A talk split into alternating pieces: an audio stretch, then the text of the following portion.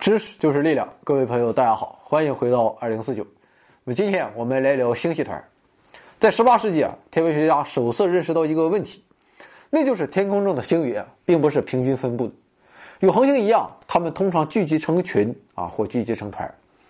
法国天文学家夏尔梅西耶是最早观测到最亮的一些星云，并把它们编入在表的天文学家。那么这些星云状，包括我们知道的一些星系啊，分散的星云。恒星团以及球状星团，不过当时人们都认为啊，所有这些都归属于银河系。在1774年啊，梅西也把他的第一个版本的天体列表发布在了法国科学院的期刊上。那么这份列表仅仅涵盖了45个最显眼的模糊图像。在1781年，这哥们又发表了第二版啊，这次升级了，新版本啊罗列了一百余个天体，虽然数量不多，但是质量都很高，影响至今还在。那么这些天体。统称为梅西耶天体，一直到现在，天文学家还在使用字母 M 加编号的方式来命名它们。比如仙女星系就仍被称作 M 三幺。那么到了十九世纪八十年代啊，天文学界又出版了一份更为详实的深空天体列表啊，也就是星云和星团新总表 （New General Catalog），简称 NGC。那么天文学家约翰德里尔在表中列出了大约八千个天体。值得一提的是啊，这其中有将近三分之一是源自威廉赫歇尔的观测。那么威廉赫歇尔就是天王星的发现者。在这份新表中啊，从明亮的星云到松散的恒星团，不同的天体种类在各方面都差异显著。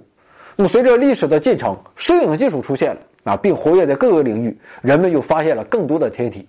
于是，1905年，NGC 列表得以扩编，增加了两份续表，包括了五千多个天体。那么这两份表影响也很大，依据各自所属的总表或序表，这些天体也被以 NGC 或 IC 的形式来命名。比如我们上面说的仙女星系，它还有个名字，就是 NGC 二二四。不过不论哪一份星表，都还是比较粗略，各个星系、星云或星团的位置还不确定，甚至到底是哪一种类都还没有完全搞明白。于是天文学家开始了进一步的探索，在上世纪二十年代。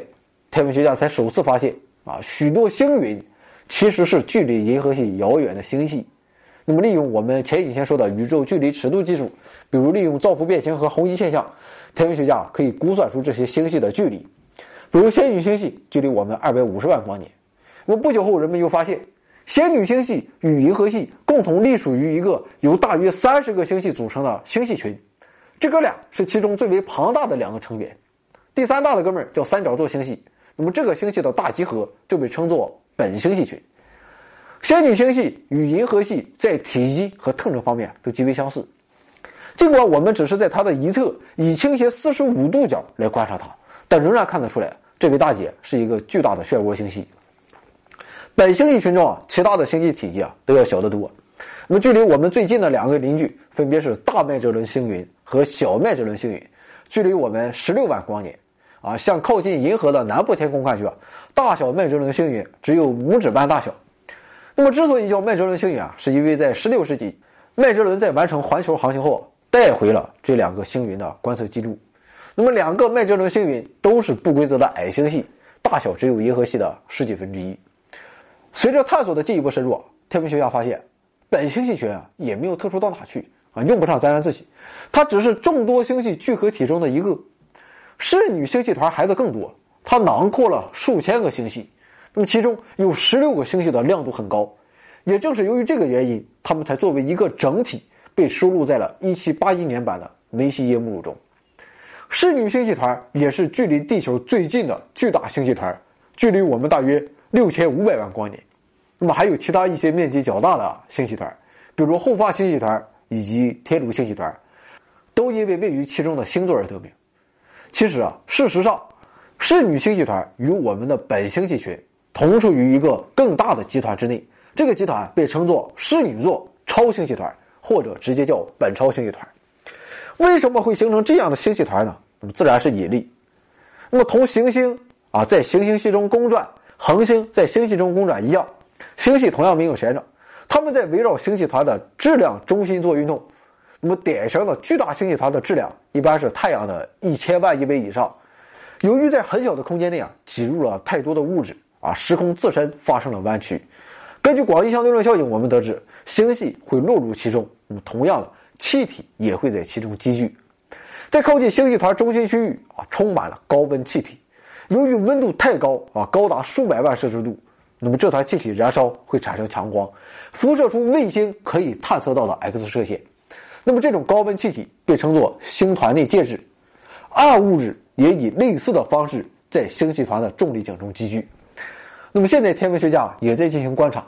希望在星系团内寻找不寻常的信号，那么这种信号也许有助于我们搞清楚暗物质的构成。其实啊，不仅仅是气体和星系，我们可以说，星系团作为受引力束缚的最大的天体，万物都汇聚其中。这些物质是整个宇宙的代表。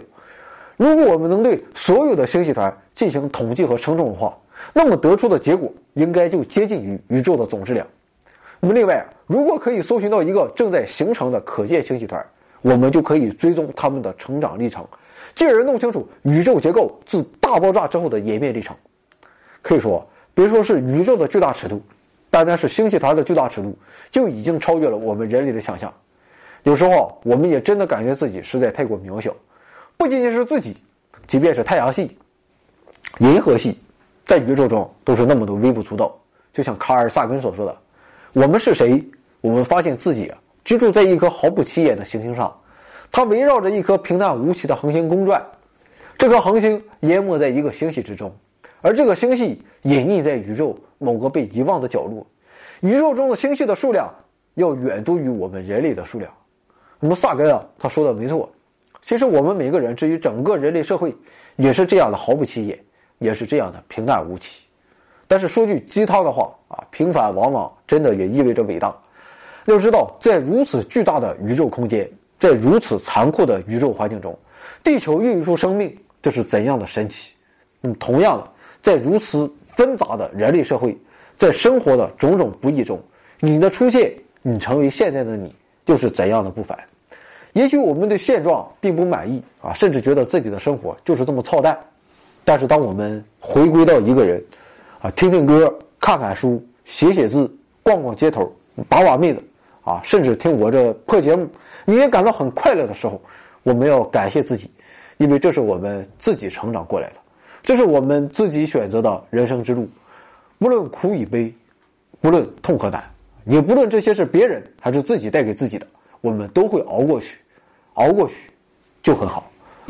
添加微信号 d i r a c 二零四九。进入群聊大讨论，我们诚邀八方贤士做点微小工作，分享人生经验，提高知识水平，努力改变自己，争取改变世界。有思想的人往往是不合群的，直到他们来到了二零四九。